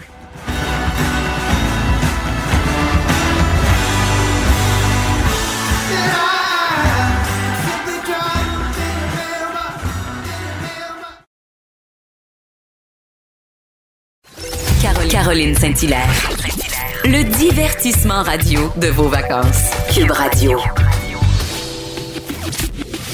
Le, commentaire de Mathieu Boccoté, dépensé pas comme les autres. Il est chroniqueur au Journal de Montréal et on va le retrouver. Euh, Mathieu Boccoté, bonjour Mathieu. Bonjour. Et tu nous fais voyager jusqu'en Turquie aujourd'hui, Mathieu, pour nous parler de la basilique Sainte-Sophie. Ouais, alors c'est quelque chose, c'est un événement assez marquant, pourrait-on dire, de l'actualité internationale ces derniers jours, on dire même ces dernières semaines, bien que qu'on en ait plus ou moins parlé ici, bien que le, bon l'événement un peu d'écho. En gros, euh, la basilique Sainte-Sophie, qui euh, historiquement un monument euh, immense dans l'histoire du, christianisme, qui va être transformé suite à la chute de Constantinople au, au 15e siècle en mosquée, retransformé dans, les années 30, si je me trompe pas, par Mustafa Kemal Atatürk, donc au moment de la révolution kémaliste, va transformer la basilique Sainte-Sophie en musée, euh, en, le transformant en lieu de rencontre pour les cultures, pour l'humanité. Il voulait l'offrir à l'humanité, disait-il, donc une manière pour les différentes traditions spirituelles, traditions culturelles, traditions religieuses, de se rencontrer dans un lieu euh, que tous ont fini par vénérer d'une manière ou de l'autre. Eh bien, euh, ça faisait un certain temps que la revendication était portée et Erdogan, a le président turc, a décidé de, lui, la concrétiser. Euh, Sainte-Sophie va redevenir une mosquée. Ça va redevenir une mosquée, autrement dit, euh, sur le plan symbolique, pour peu qu'on s'intéresse à ce que la géopolitique des religions, eh bien, il s'agit de transformer un territoire qui se voulait, euh, qui se voulait dérober aux affrontements ou aux tensions entre les religions. Eh bien, ça, ça va être le lieu d'une espèce de conquête symbolique qui se veut définitive euh, d'un certain islam expansionniste sur le christianisme, qui doit s'y faire assujettir, qui doit se faire finalement évacuer presque symboliquement, mais aussi sur le plan affectif, on dit, mais finalement, le terme de cette longue histoire de Sainte-Sophie, c'est que Sainte-Sophie sera une mosquée tout simplement. Et euh, l'événement a été noté euh, par les autorités américaines, russes, par le Vatican, euh, par les, en, en, Europe, le, le, ça trouve quand même un certain écho parce qu'on y voit une manifestation de l'impérialisme d'Erdogan. Erdogan qui euh, a une politique très très affirmée, presque conquérante, euh, qui c'est la, presque la, politique néo-ottomane, une volonté de reconstituer l'empire ottoman de manière très agressive. On le voit dans sa politique en Europe plus largement de soutien à différentes communautés communautés qui sont souvent les plus revendicatrices sur le signe de l'islam politique, d'un islam militant. Donc, ce qui se passe, en fait, euh, à Sainte-Sophie a une portée bien plus grande que ce que l'on veut le croire quelquefois ici, euh, sous le signe, d'un affrontement, ou à tout le moins de tension plus que millénaire entre ce qu'on appelait autrefois la chrétienté et l'islam, ou à tout le moins les tensions qui existent entre les grandes religions de ce monde, eh bien, on est là devant une provocation religieuse, une provocation civilisationnelle, si on me permet la formule. On est surtout devant un geste islamiste pour annoncer une nouvelle manifestation d'agressivité euh, qui ne sera qui ne sera pas la dernière. Et voilà pourquoi je pense qu'il y a une inquiétude chez des gens de différentes tendances politiques, de différentes tendances religieuses, une inquiétude devant la portée de ce geste qui n'est pas que confessionnel, qui est une volonté, une manifestation d'agressivité islamiste finalement. Mais Mathieu, elle a déjà été une mosquée. Oui, bien sûr. Elle a été euh, après la conquête de Constantinople, après la chute de Constantinople. Donc ça, en fait, c'est pour ça que la, la transformation de Sainte-Sophie au 20e siècle en musée avait toute son importance, parce que ça a d'abord été un lieu majeur, ce qu'on pourrait appeler de la spiritualité chrétienne, mais aussi plus de la bon, euh, l'empire byzantin, mais c'était une espèce de, de, symbole très fort, symbole très fort de la spiritualité chrétienne. Ensuite, euh, parce que dans l'histoire ça fonctionne ainsi, souvent quand euh, une civilisation conquiert, un, conquiert une autre, conquiert un territoire, on transforme le temple pour le vouer au, dieu vainqueur contre le dieu vaincu, pour, pour le prendre avec une image, et ça a été transformé en mosquée. Mais au XXe siècle, quand Atatürk décide finalement que, parce que la politique d'Atatürk, c'était on va moderniser la Turquie, on va la moderniser euh, de, avec une main, une main de fer, et on va la moderniser comment? Notamment en la laïcisant. Hein. Ça, faut pas l'oublier qu'une des laïcités les plus agressives au XXe siècle, c'est Atatürk par rapport aux Turcs eux-mêmes. Euh, c'est Mustafa Kemal Atatürk. Ce les, les, les Turcs eux-mêmes ont, ont poussé très loin une politique de laïcité qui était jusqu'à il y a quelques années encore défendue notamment par les militaires en Turquie, euh, pays tout à fait tout à fait complexe de ce point de vue. Mais il y avait cette idée en transformant ça en musée, euh, ben, c'était l'idée véritablement de la dérober à ce conflit civilisationnel, de transformer ce qui était un temple religieux en temple euh, qui finalement qui célèbre l'esprit, l'esprit créateur de l'homme. Et là, puisqu'on retransforme ça en mosquée, une des une des conséquences de la chose, par exemple, c'est lorsque il y aura prière musulmane dans, euh, la, la, nouvelle mosquée, appelons ça comme ça, eh bien, certaines des fresques chrétiennes doivent être masquées pendant la prière et ainsi de suite. Ce qui nous en dit beaucoup sur la signification pas seulement religieuse, mais politique du geste finalement. Ça a déjà été une mosquée, ce n'était plus. Le fait que ça le redevienne nous dit quelque chose sur l'époque dans laquelle nous entrons. Le problème, c'est qu'en Occident, on a tellement une volonté, on a, on a une espèce de, de vision déshistoricisée du monde, une vision coupée de l'histoire. C'est comme si on était dans un temps présent perpétuel où il n'y a que des individus. Et quand on voit ces grands massifs que sont, les blocs massifs que sont les civilisations, les religions, les États, s'affronter d'une manière ou de l'autre, on peine à le croire parce qu'on se dit tout ça appartient à l'ancien temps. Eh bien non, ça appartient au temps présent au temps, et au temps de demain. Ben, ça appartient aussi à la Turquie. En quoi, en quoi c'est, les, les, Occidentaux devraient se, se, se questionner euh, sur cette euh, nouvelle-là? Pourquoi ça, pourquoi ça nous concerne tant que ça? Ben alors, voilà pourquoi, parce que ça, ça a une portée universelle, pourrait-on dire. Mais c'est la, c'est la réaction, ta réaction est celle de la Russie en ce moment, qui dit c'est un geste de souveraineté intérieure. Je vais juste poser la question, là. Ah, non, je comprends. Non, non, non, mais ce que je veux dire, c'est la réponse des, des Russes qui dit, parce que pour les Russes, pour les orthodoxes notamment, pour les orthodoxes, euh, Sainte-Sophie, ça a une portée encore plus importante. Euh, c'est un lieu de la spiritualité euh, orthodoxe dans, dans, le christianisme, c'est encore plus marqué dans l'orthodoxie. Mais les Russes disent, parce que c'est leur politique aujourd'hui, euh, charbonnier et maître chez soi d'une certaine manière, et c'est un geste de souveraineté nationale mm-hmm. pour les euh, pour les Turcs tout simplement. Bon, on peut se dire ça, mais à ce compte-là, euh, si on entre dans cette logique, et il se peut qu'on entre dans cette logique, eh bien qu'on ne conteste pas ensuite les nations occidentales qui voudraient de, qui, qui, qui poseraient des gestes semblables, me semble-t-il, aussi aussi agressifs. Puis moi surtout, je situerais ça à un autre niveau. On, on a aujourd'hui, on est dans un moment où il y a des tensions très vives entre les civilisations, entre les grandes civilisations qui constituent le monde. On, quitte les temps paisibles et pacifiques. On quitte les temps où on croyait à la concorde universelle par le droit et le marché. Euh, on redécouvre par la, la, puissance de la Chine. On le voit par les, tensions euh, démographiques en Europe. On le voit avec la décomposition des États-Unis qui se croyaient seul maître du monde et qui aujourd'hui c'est un espèce d'empire paranoïaque.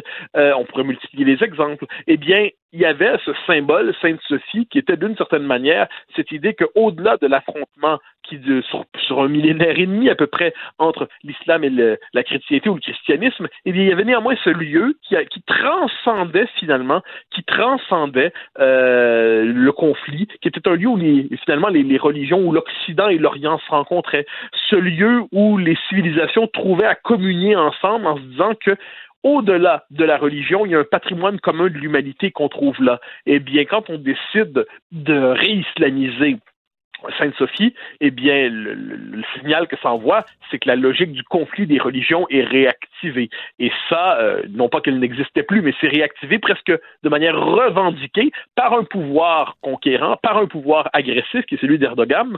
Et de ce point de vue, les Occidentaux qui ont la tendance de croire qu'il suffit de vouloir s'entendre et discuter pour ne plus avoir d'ennemis, eh bien, ils découvrent en Erdogan, c'est pas c'est pas d'hier, mais on le voit plus aujourd'hui que jamais, euh, euh, quelqu'un qui se voit lui-même comme leur ennemi. Mais Mathieu, je vais me faire l'avocate du diable. Est-ce que que tu parles de paranoïa, tu parles d'agressivité, est-ce que ça peut pas être juste une volonté? Je comprends ce que tu essaies de, de, de, m'expliquer, de nous expliquer sur l'importance, sur les, les, les, les dommages et sur ce que ça peut représenter, mais est-ce que ça peut pas aussi appartenir à la Turquie, euh, peu importe euh, ses motivations, de, de, de, changer l'orientation d'une basilique sans que automatiquement on en vienne à une guerre des religions? Ben, ben, en fait, le, drame de la guerre, c'est qu'il ne quelquefois on ne veut pas la déclarer, mais si on se la fait déclarer, on, on est pris dans cette situation-là. Alors, je ne dis pas qu'on est demain, on entre en croisade, c'est pas du tout ce que je dis. C'est qu'on est simplement devant un geste qui a une portée. Erdogan lui-même, le régime turc lui-même, le, présente comme un geste d'agressivité. On est devant un régime conquérant. On est devant un régime qui, par exemple, en Europe, entend euh, se présenter, présente lui-même une volonté euh, impériale par rapport à l'Europe, une volonté d'agressivité par, par rapport à l'Europe. Donc, lui-même, le régime se perçoit comme tel. Par ailleurs, c'est une revendication qui est portée par euh, des tendances très radicales en Turquie pendant un bon moment. Erdogan, en leur tendant la main, en leur en consentant finalement à cette transformation, le signal envoyé, c'est que c'est perçu par les Turcs eux-mêmes comme un geste de reconquête sur ce territoire un temps consenti à l'humanité, mais qui était vu finalement comme une, un résidu chrétien, un résidu d'autre chose dans une nation turque qui se veut aujourd'hui euh, homogène, islamique et conquérante. Et mm. de ce point de vue, euh, puis le drame là-dedans, faut-il le dire, c'est qu'il y a en Turquie beaucoup d'opposants à ça. Faut pas l'oublier. Il y a des forces de modernisation en Turquie. L'héritage kémaliste existe encore. Il y a une tradition en Turquie qui tient à la laïcité, qui tient à ce que la Turquie ne soit pas sous la botte des islamistes, qui tient à ce que la Turquie ne soit pas un pays qui soit sous, euh, qui ne devienne pas un pays néo-ottoman disons ça comme ça. Et il y a cette résistance-là en Turquie. Euh, et le drame étant que finalement, cette résistance turque à Erdogan ne trouve pas d'écho. Il faut dire que c'est un pays de plus en plus autoritaire mmh. aussi. De, on n'est pas ici devant une démocratie libérale euh, version, euh, version turque. On est devant un pays de plus en plus autoritaire et il y a de bonnes raisons de ce point de vue de, donc d'accorder la signification à ce geste que Erdogan lui-même reconnaît. Merci beaucoup pour ces clarifications et euh, à nous de pas, ne pas oublier. Merci beaucoup, Mathieu. Au grand plaisir. À demain. Merci. C'était Mathieu Bocoté. Pour elle, les réponses sont aussi des questions. Vous, écoutez Caroline Saint-Hilaire. On en a parlé hier, Vincent Dessureau et moi, sur euh, l'anxiété et la COVID. Et euh, on a cru bon inviter l'essayiste et psychologue Rachida Asdouz. Bonjour, Rachida. Bonjour, Madame Saint-Hilaire. Alors, vous allez nous parler euh, de ce, justement cet enjeu-là, ce phénomène euh, d'anxiété, parce qu'on en a parlé beaucoup dans le dossier de l'environnement, où notamment les jeunes développaient de l'éco-anxiété. Euh, mais là, avec la COVID, avec la deuxième vague hein, qui nous plane toujours au-dessus de la tête, est-ce que l'anxiété peut devenir un problème avec la COVID? Oui, absolument. Elle peut devenir un problème parce que euh, euh, vivre de l'anxiété, c'est tout à fait naturel. Hein. C'est surtout dans une situation comme celle-là. C'est tout à fait naturel d'éprouver un sentiment euh, d'inquiétude, une, appréhension, parce qu'il y a quand même des dangers réels. Il y a des dangers physiques, mais il y a aussi toutes les conséquences économiques. Les gens sont anxieux pour leur santé, mais ils sont anxieux aussi des personnes qui ont perdu, par exemple, euh, une partie de leurs économies, euh, euh, des, personnes qui avaient économisé des REER pour leurs vieux jours et qui les voient fondre. Donc, il y a de, il y a de, bonnes raisons d'être anxieux. Et l'anxiété, en soi, ce n'est pas, ce n'est pas en soi une pathologie.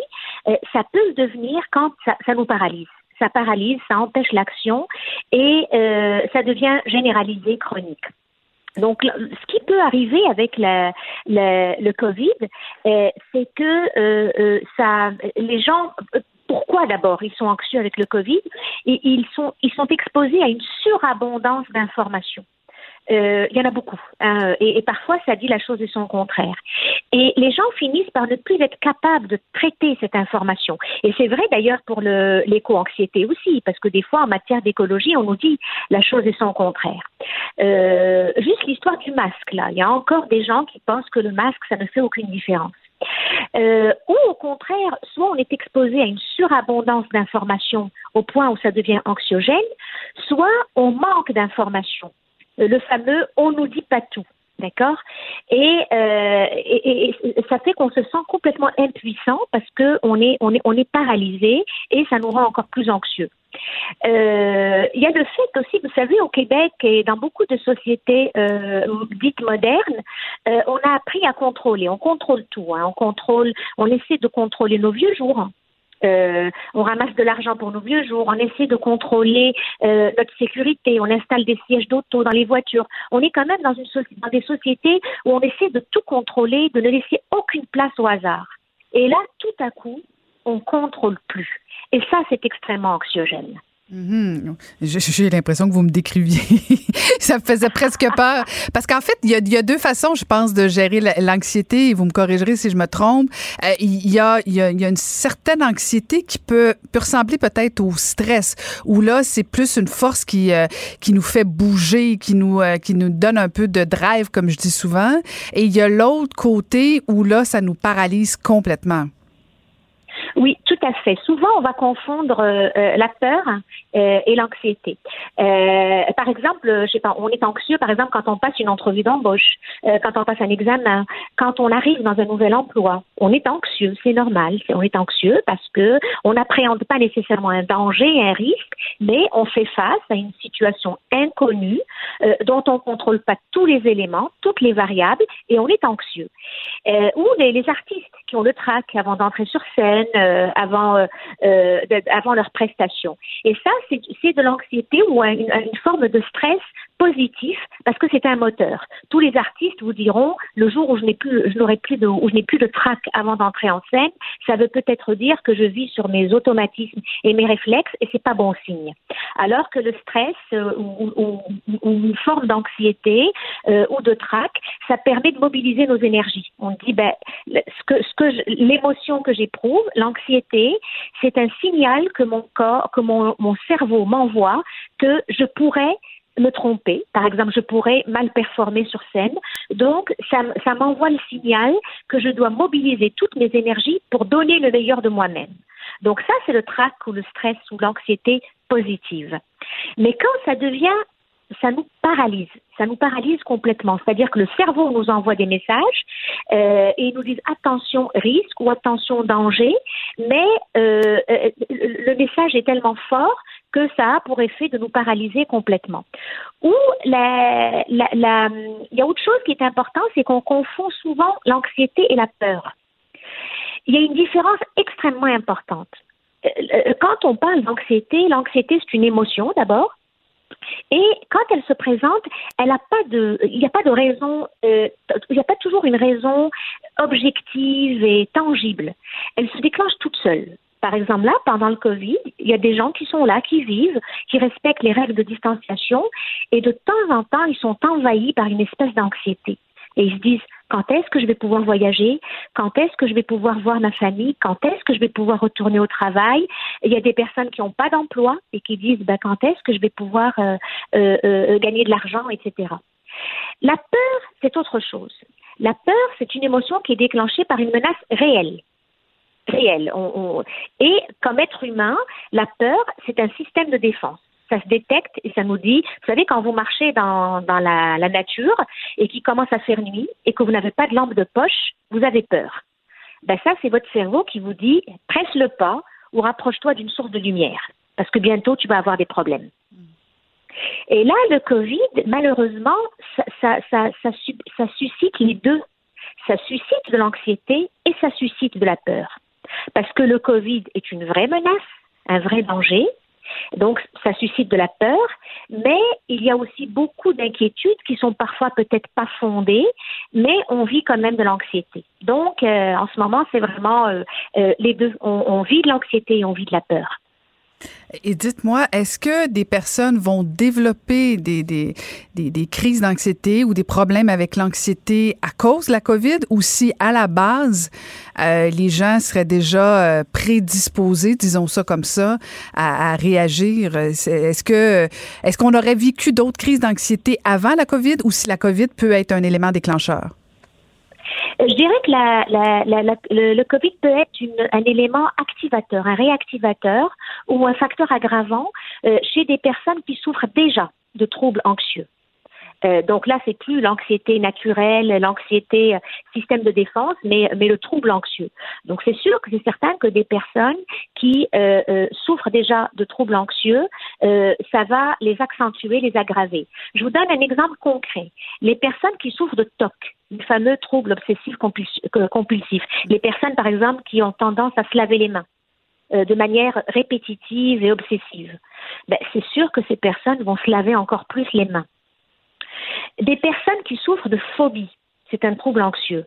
Les personnes qui ont peur des foules, par exemple, de la foule, ben, c'est sûr qu'ils vont encore moins euh, avoir, euh, euh, ils vont avoir encore plus ou davantage peur de sortir de la maison parce qu'ils ont déjà peur des foules.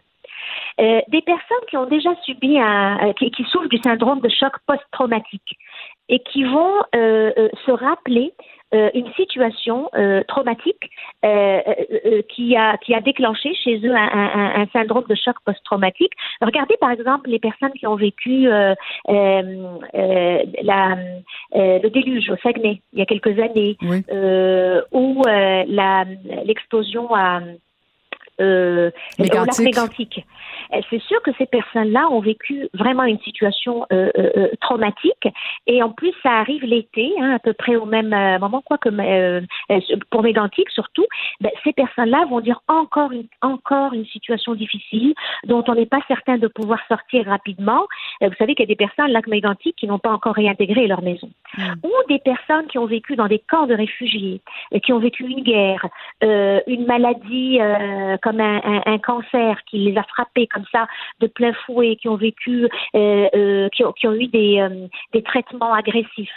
Donc c'est sûr que chez toutes ces personnes-là, le Covid va être un activateur et va va va, va les va les replonger dans dans leur dans leur anxiété ou dans leurs troubles anxieux.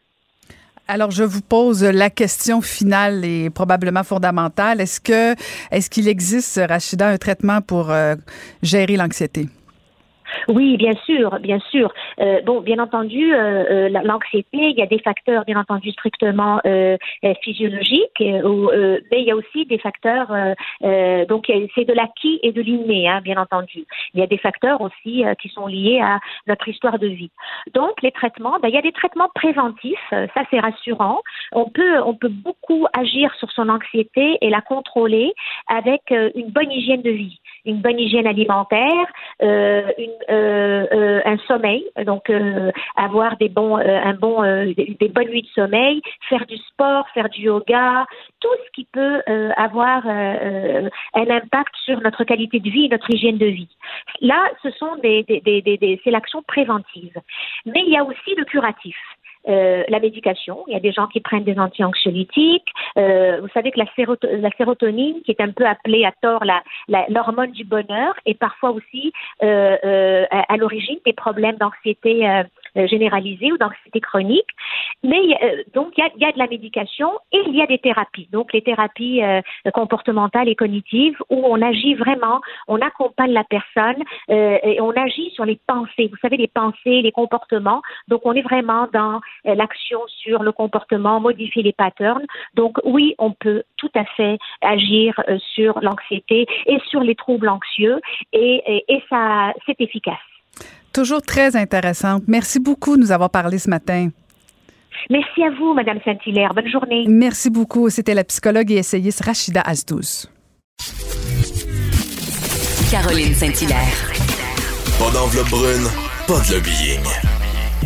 Juste la vraie bonne radio, dans les règles de l'art. Cube Radio. Tout à l'heure, avec Maude Boutet, la dernière nouvelle qui vient de tomber, le comédien Edgar Frutti a été reconnu coupable d'accusations d'attentat à la pudeur commis sur un adolescent dans les années 70. Et on va aller retrouver le journaliste au Journal de Montréal qui est sur place, Antoine Lacroix. Bonjour, Antoine. Oui, bonjour. Alors, euh, dites-nous, est-ce que Edgar Frutti était sur place pour connaître le verdict? Oui, euh, donc voilà, le verdict est tombé ce matin. Edouard Frédéric était bel et bien présent euh, pour euh, entendre la décision du juge Marc Bisson, qui l'a, comme vous l'avez dit, reconnu coupable d'attentat à la pudeur pour des événements qui remontent aux années 70. Et est-ce que M. Fruitier a reconnu les gestes? Euh, non, en fait, euh, M. Fruitier n'a jamais pris la parole, n'a jamais présenté de défense à son procès qui est survenu euh, en juin dernier. Euh, c'est par la voix de son avocat qu'il s'est défendu et jamais la version du plaignant n'a été contredite, sauf que la seule distinction qu'il y menait, c'est que lui affirmait qu'il n'y avait aucune intention sexuelle dans ses gestes qu'il avait commis et que c'était seulement des voies de fait. Il euh, faut comprendre que le plaignant rapportait qu'à trois occasions, euh, M. Fruitier l'aurait agrippé par derrière pour toucher ses parties génitales par la suite euh, et jamais il n'avait dit le, contraire. OK. Est-ce que la victime a réagi? Oui, la victime était elle aussi présente ce matin a accueilli le verdict avec beaucoup d'émotion, là, semblait vraiment soulagé. on ne peut pas l'identifier en raison d'un interdit de publication, mais il a tenu quand même à venir s'adresser aux médias par après euh, s'est dit vraiment euh, soulagé là, que c'était un, poids de moins sur ses épaules. Euh, ça faisait longtemps qu'il attendait cette décision-là, même si le processus a été difficile pour lui. Et très content d'avoir été cru par le juge qui a prêté là, beaucoup de, de, de, a vraiment cru son témoignage du début à la fin. Espérons que ça envoie un bon message justement aux victimes qui sont un peu partout sur les réseaux sociaux. Et dernière question, Antoine, quand est-ce qu'on connaîtra la sentence? Oui, donc euh, M. Fruitier sera de retour au palais de justice de Longueuil euh, le 9 octobre prochain là, pour connaître sa sentence. Euh, la procureure de la couronne, Erin Cavana, n'a pas encore donné ses intentions quant à la peine qu'elle était pour exiger. Rappelons que M. Fruitier a aujourd'hui 90 ans. Euh, pour sa part, la victime, lui, a dit ne pas avoir d'attente euh, quant à la peine, euh, a dit qu'il faisait pas ça pour une vengeance quelconque et qu'il faisait confiance à la justice pour suivre son cours. Donc, il n'y avait pas de demande ou d'attente par rapport à la future peine que, qu'aura M. Fruitier. Merci beaucoup pour la mise à jour, Antoine. Ben, merci à vous. Merci. Donc, c'était Antoine Lacroix, journaliste au Journal de Montréal, qui nous parlait d'Edgar Fruitier. Caroline Saint-Hilaire. Pas d'enveloppe brune, pas de lobbying. Juste la vraie bonne radio, dans les règles de l'art. Cube Radio. Elle a occupé à peu près toutes les fonctions au gouvernement du Québec. Elle est devenue aussi la 30e première ministre du Québec et surtout, surtout la première femme à occuper cette fonction. Et on la retrouve ce matin avec beaucoup de plaisir. Euh, Madame Marois, bonjour. Bonjour Caroline, ça me fait plaisir aussi d'être avec vous ce matin. Ben, ben moi de même, moi de même. Euh, c'est le moment de, de, de, mon émission où je me fais, je vais le dire euh, publiquement, un peu beaucoup plaisir. Euh, en fait, on veut prendre des nouvelles. Comment vous avez vécu, Madame Marois, tout, toute cette pandémie, le confinement, le déconfinement? Comment ça s'est vécu chez vous? Bon, ça s'est bien vécu, je dois dire. Et, j'imagine, enfin, la façon dont je l'ai vécu, je me disais, ce serait tellement intéressant que tout le monde puisse vivre de cette façon-là. Parce que je suis à la campagne. Donc, j'ai des grands espaces. Euh, je peux sortir dehors, je peux euh, me promener dans, dans, le jardin, sur le terrain, etc. Je suis devant un lac. Bon, c'est quand même pas euh, inintéressant, on en conviendra. Donc, ça a été un moment, en fait, où j'ai, ça a été casanier évidemment, mais où j'ai pu m'occuper un peu de, de dossiers dont, que j'avais laissé traîner, de papiers à classe, etc. Mais évidemment, ce que j'ai trouvé très difficile, c'est de ne pas voir mes enfants, de ne pas voir mes parents, ma famille et mes amis. Je dois dire que c'est ça qui a été le poids le plus lourd à porter. Mhm. Pour le reste, honnêtement, ça s'est bien passé. Et euh, au fur et à mesure, évidemment, du déconfinement, ben là, nos enfants commencent à revenir, on les reçoit dans le jardin, on les reçoit euh, pour euh, pour manger autour du barbecue, etc. Les amis un petit peu moins parce que ça reste encore assez compliqué. L'autre chose qui a été un aspect positif, puis ça, je tiens à le dire, ma maman a 94 ans. Elle est encore très en forme. Euh, elle a une tablette. Elle est donc capable de communiquer avec nous par tous les moyens que sont le Skype, le FaceTime, etc. Et ça nous a amené, toute la famille, mes frères, ma sœur, à se parler tous les jours pendant un certain temps, lorsque maman était complètement confinée dans son appartement. Après, évidemment, on a espacé, mais ça nous a rapprochés. Alors, on ne s'est pas vu physiquement, mais on s'est vu euh, virtuellement et on a pu échanger sur là où on était dans nos vies. On est parti de photos, d'expériences. Donc, ça, ça a été un plus. Il faut quand même voir les bons côtés, compte tenu qu'il y en avait tellement des moins intéressants. Euh, c'est tellement vrai, Madame Marois, et, euh, je, suis contente de vous entendre parce que bon, euh, on est des privilégiés, tout ça, donc on est capable de reconnaître, mais en même temps, il y a des moments quand même difficiles. Et est-ce que justement cette cette crise-là, appelons-la comme ça, nous forcera pas justement à, peut-être développer des nouvelles façons, autant au niveau du travail, mais même au niveau de nos relations? Je ne sais pas si tout ça a opéré un changement chez vous, chez, chez Pauline Marois. Euh, dans votre façon de voir la vie? Oui, ben, d'abord d'accorder plus de temps mm. euh, à, mes, à ma famille puis à mes amis. Euh, et, en pensant que c'est tellement précieux ce temps-là, et il nous a été un peu enlevé avec la pandémie. C'était des moments où on, on, ne pouvait pas physiquement se voir, se faire des câlins. On peut pas encore complètement, mais c'était et ça, moi, ça a amené une réflexion, me dire qu'est-ce qui est important dans la vie? Euh, C'est pas les biens matériels, c'est pas les biens physiques. C'est sûr que euh, ça aide et euh, ça rend la, vie plus facile. Mais l'important, c'est les relations qu'on a, c'est les amitiés qu'on a, c'est les amours qu'on a. Et moi, ça m'a amené à me dire, je vais m'investir encore plus à ce niveau-là parce que c'est le bien le plus précieux. Au plan de la société, ben là, j'ai fait, comme tout le monde, là, un peu mes, mes analyses et mes réflexions.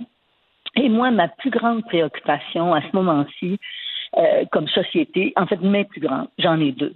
La première, c'est euh, le vieillissement et la façon dont notre société traite les personnes âgées et conçoit le vieillissement. Et moi, je suis, euh, je suis partante pour qu'on fasse ensemble, collectivement, une réflexion et surtout un virage.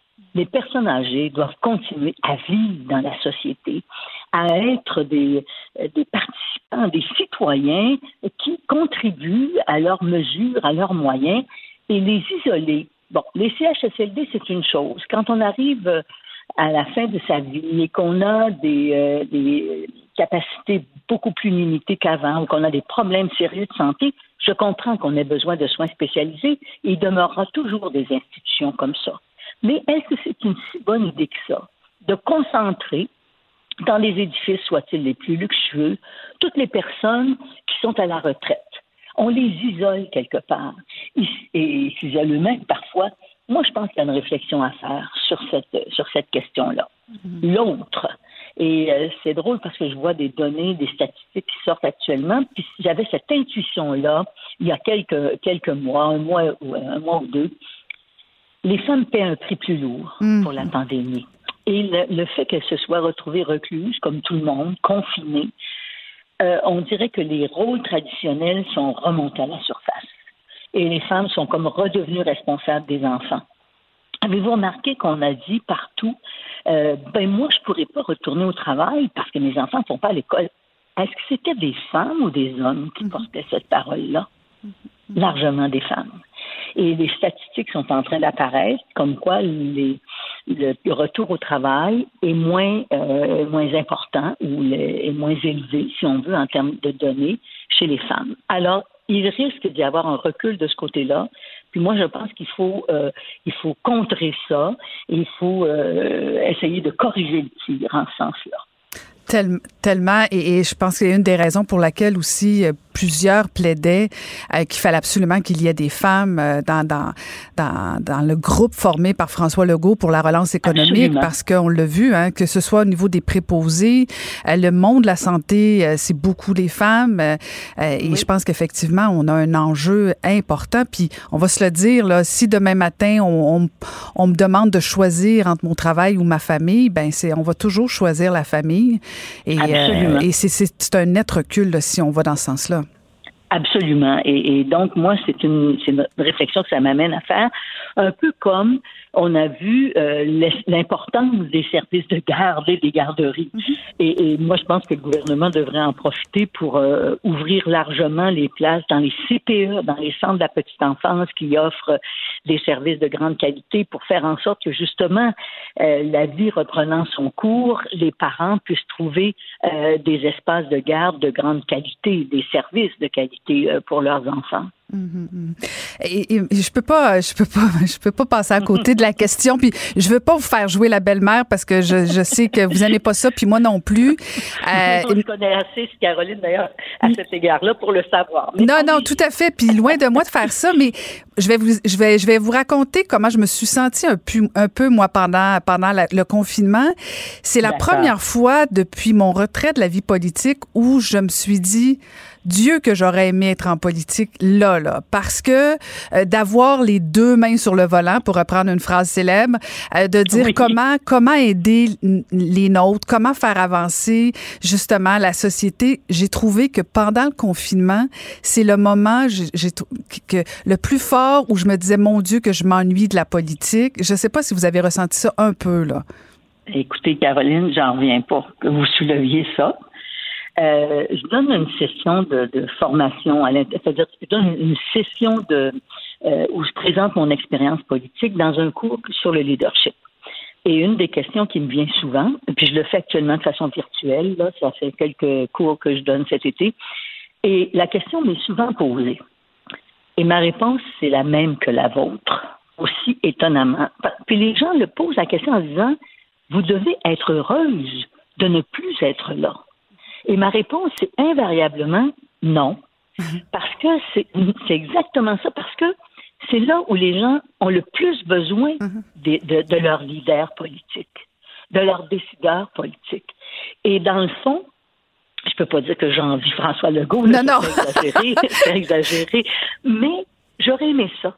Effectivement, être capable de relever un tel défi euh, et, et de, de, de, déployer tout ce qu'on peut imaginer pour prendre soin de notre monde. Mm-hmm. Et, et, c'est incroyable, Caroline, que vous l'exprimiez aussi clairement.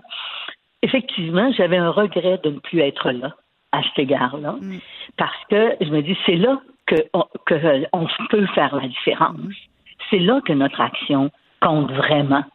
Euh, et bon, je pense qu'on peut dire quand même que le gouvernement et le premier ministre ont fait ça de façon assez. Oui, ils ont survécu sans nous deux, là.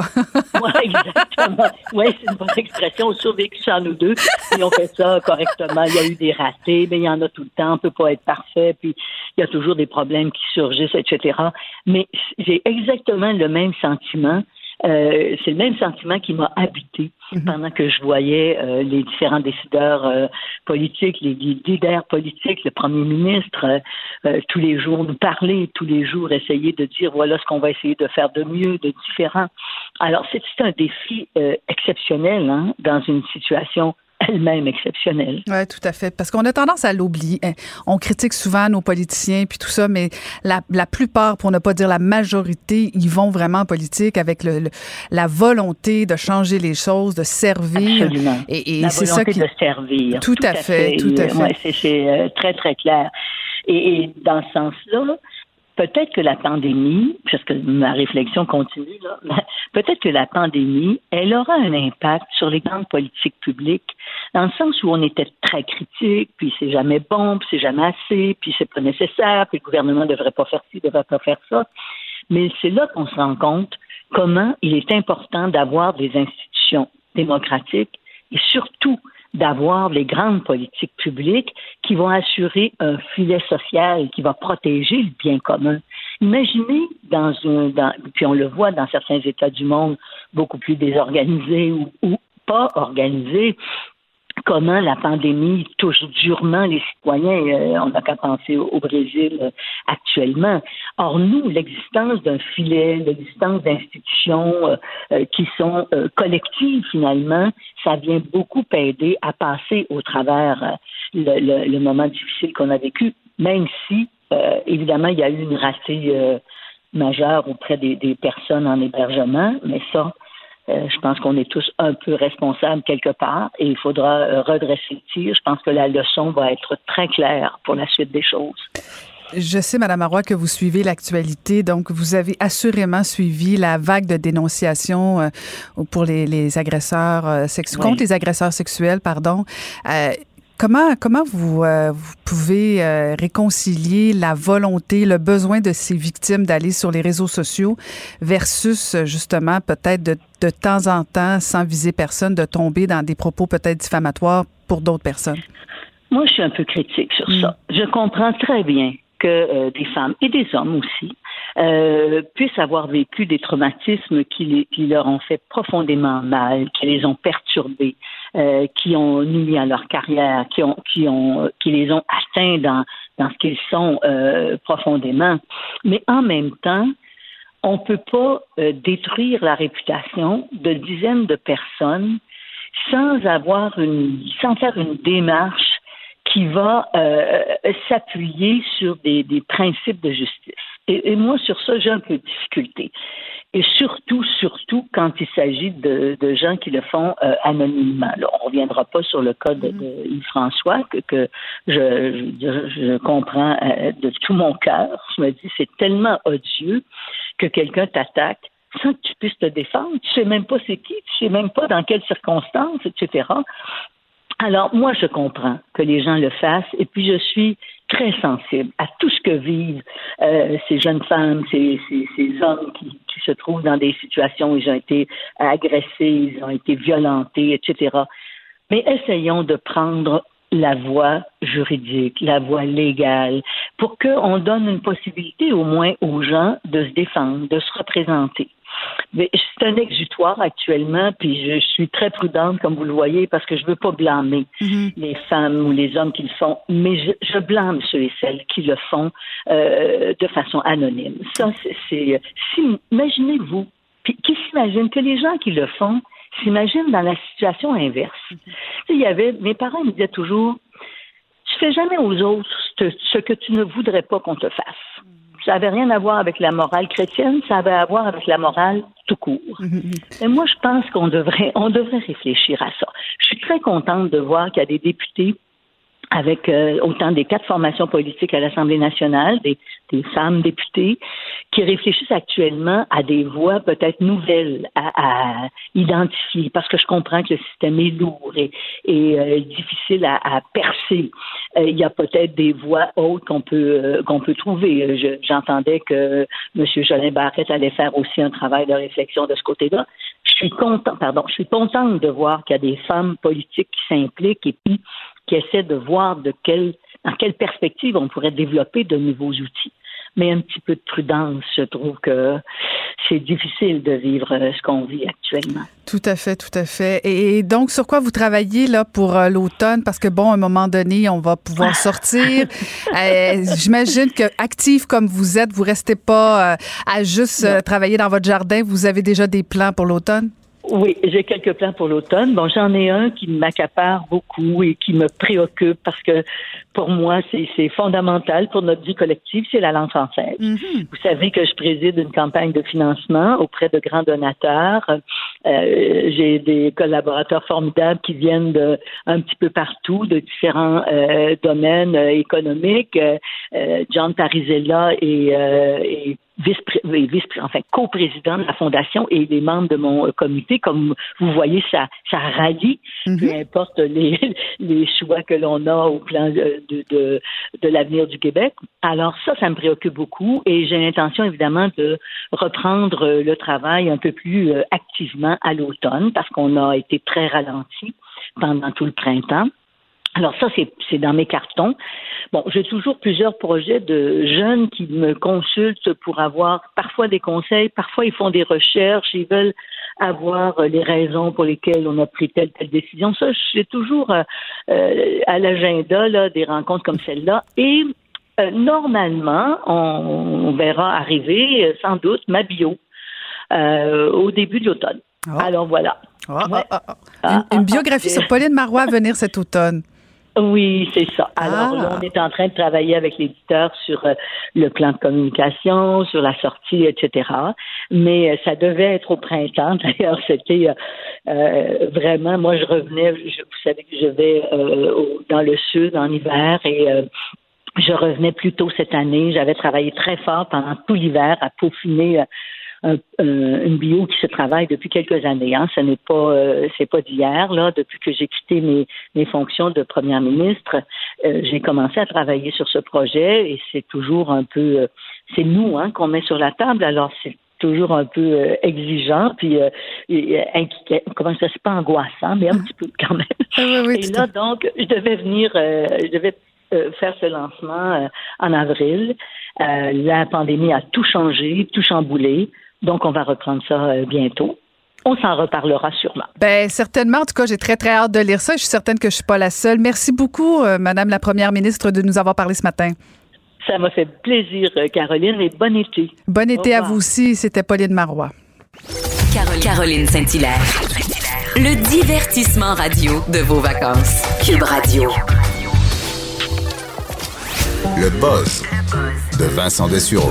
Je ne suis pas le seul divertissement. Il y a Vincent Dessureau aussi à 13h qui est pas pire pour nous divertir. Est-ce qu'il y aura des révélations dans le livre de Pauline Marois? Hein? Il faut toujours. Euh, c'est ça. Il faut toujours qu'il y ait quelques petits trucs dans une ben biographie oui, ben qui oui, vont nous surprendre. quelque chose, c'est ça. Mais ça dépend. Il y en a qui font des biographies gentilles, qui racontent l'histoire sans attaque. Il y en a d'autres, des fois, c'est plus. Euh, euh, Ils ont quelques comptes à régler. Des comptes à régler, mais je pense pas que ça ressemble pas à Mme Marois. Elle n'a pas fait pas ça. non plus. Peut-être parler. J'étais quand même, euh, j'étais à quelques mètres de Pauline Marois lors de son discours euh, pendant la, la- la tristement Ah, oui, c'est fusillade. là, ouais, donc je pense que je vais lire ça, euh, Ah, voir oui. son point de vue euh, de, de cet événement que j'ai vécu de près. Là, ça va être, euh, ah, c'est Ouais, très C'est intéressant. sûr, c'est sûr, parce qu'elle n'a pas parlé tant que ça non plus. Elle a Non. fait quelques entrevues, mais vraiment connaître euh, les Surtout le, choc après, parce que sur, sur le coup, on savait pas trop ce C'est qui se passait et le- le- le- les, heures qui ont suivi et les jours qui ont suivi aussi. Puis même, tu me fais penser, là, parce qu'en même temps que tu en parles, d'ailleurs, j'aurais dû lui en parler, mais bon, le temps manquait,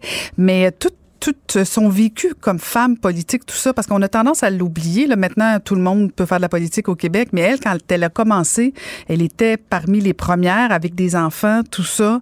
Je pense que ça peut être le fun aussi de, de se remettre ça euh, un petit peu euh, en tête. Oui, oui, euh, c'est toute une, une toute autre époque, il y a quelques décennies quand même. Là. Ici, Ben- on parle de, de la parité euh, poussée, mais on était très loin de ça. on euh, était loin de euh, ça.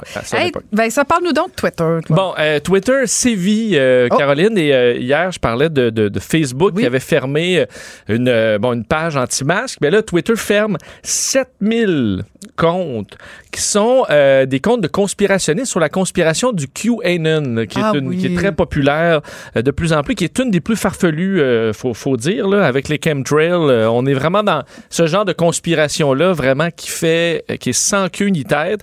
Mais une fois que tu tombes là-dedans, euh, tu ne vois plus le reste, et tu finis par être enfermé dans ce qui, pour monsieur, madame, tout le monde, fait aucun sens là, que le monde est dirigé secrètement par une secte pédophile euh, où euh, les grandes vedettes de ce monde et les politiciens se rencontrent pour euh, acheter des enfants comme des pizzas. Mais ça Euh, va alimenter la conspiration des ben oui. conspirationnistes que Twitter ferme. c'est ça. C'est sûr que lorsque tu fermes des sites, parce qu'ils ont fermé 7000 comptes euh, et ils disent qu'on va essayer là, de tout faire pour diminuer la- la- le visionnement de ces, euh, de, de- de ces conspirations-là, on comprend que ça alimente un peu la conspiration quand tu es dedans. Je pense que le- l'avis, c'est qu'il faut, il faut essayer d'aller chercher moins de monde. là. Parce que de plus en plus, on voit dans le monde réel, dans les médias, on va voir des gens avec des panneaux avec un signe de cul. Là. Euh, la, la lettre, évidemment, est dans même des politiciens américains qui se, hein, qui, se, qui se présentent et qui sont euh, adeptes de cette conspiration-là. Donc, on veut le diminuer le plus possible. Entre autres parce que le FBI a, euh, considère maintenant ce, ce- ce- ce regroupement-là comme étant une- une- un risque de terrorisme domestique potentiel. Donc, ni plus ni moins, parce qu'il y a des cas où les gens deviennent de plus en plus radicaux, veulent délivrer des enfants euh, qui seraient supposément dans des grottes souterraines dirigées par Hillary Clinton. là. On est vraiment là-dedans. là. Elvis Ah, doit être pas loin aussi. là. ben oui, euh, il, est sûrement là. Alors, euh, on veut frapper dur pour essayer de limiter euh, la, la- la- bon, le côté viral de ce Mm. genre de, de- de- d'idées-là.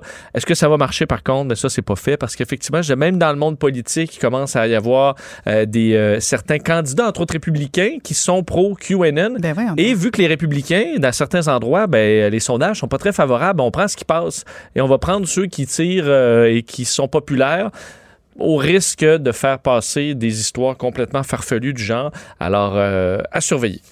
Et une autre initiative, les Legos pour entraîner nos médecins? Oui, très belle, euh, je trouve, idée. Euh, alors, je- bon, les anesthésiologistes, ceux qui vont nous endormir, mais aussi euh, gérer de la douleur et tout ça, vont faire dans certains cas, après des, chirurgies, euh, vont aller injecter des produits qui vont rédu- réduire la douleur, mais à des endroits, dans des nerfs vraiment précis, en utilisant des ultrasons, en fait, guidés par un peu comme une échographie. Alors, tu contrôles en 3D l'injection alors que toi, tu regardes sur un écran en 2D, là, tu comprends, sur un écran. C'est très difficile à faire. Ça prend une coordination, euh, une, euh, une vision de l'espace en 3D qui est vraiment, qui, qui, qui est pas euh, donnée à tout le monde. Alors là, présentement, les gens s'entraînent sur des mannequins extrêmement coûteux. C'est très compliqué. Alors, euh, les chercheurs qui ont ch- tenté de trouver une façon plus simple et moins coûteuse d'entraîner ces experts-là à faire des interventions en 3D alors qu'ils ont un écran en 2D. Euh, et ce qu'on a trouvé qui fonctionne à merveille, ce sont les Lego. En fait, on leur donne une petite structure en Lego à faire qu'ils doivent faire, mais en regardant dans un miroir. Alors, tu es inversé, évidemment, en miroir, et euh, tu te retrouves en 2D, parce que l'image que tu vois dans le miroir est en 2D. Alors, au niveau spatial, ça demande extrêmement euh, d'effort mental et de euh, le cerveau développe cette capacité-là d'imaginer en 3D et de tourner une image pour pouvoir mettre des blocs très précisément. Alors, on a fait le test avec des, des médecins, avec, des, des- anesthésiologistes, 10 à 15 minutes d'exercice en Lego, et ensuite, on faisait le test dans la vraie vie, et il y avait une différence euh, marquée au niveau des performances pour quelque chose qui coûte absolument rien. Alors, euh, une belle idée, et ça peut peut peut-être même mener à d'autres entraînements comme ça qui peuvent être vraiment simples, vraiment peu coûteux, mais développer les mêmes hein, euh, signaux dans le cerveau qu'on peut ensuite appliquer sur la vraie affaire hein, pour faire diminuer les coûts du milieu de la santé Ben écoute, et la douleur des gens. quelle bonne idée. idée. Ouais. Quelle bonne idée. T'aurais-tu fait ça, toi? Non. Non, moi non. Ah, non, non. Moi non plus. Non, son métier. Surtout, il faut faire des maths fortes. hein. Oui. J'ai fait des 436, c'était en masse. 4,36. Ah, merci. On t'écoute euh, à 13 Salut. h. C'était Vincent Dessureau et euh, moi, je vous laisse au bon soin de Michel Jean pour euh, le bulletin de nouvelles. Et je dis euh, merci à toute la formidable équipe, bien sûr, en régie, Achille Monet, Maude Boutet et à la recherche Mathieu Boulay. Et euh, c'est un rendez-vous euh, dès demain. Merci beaucoup et bonne journée.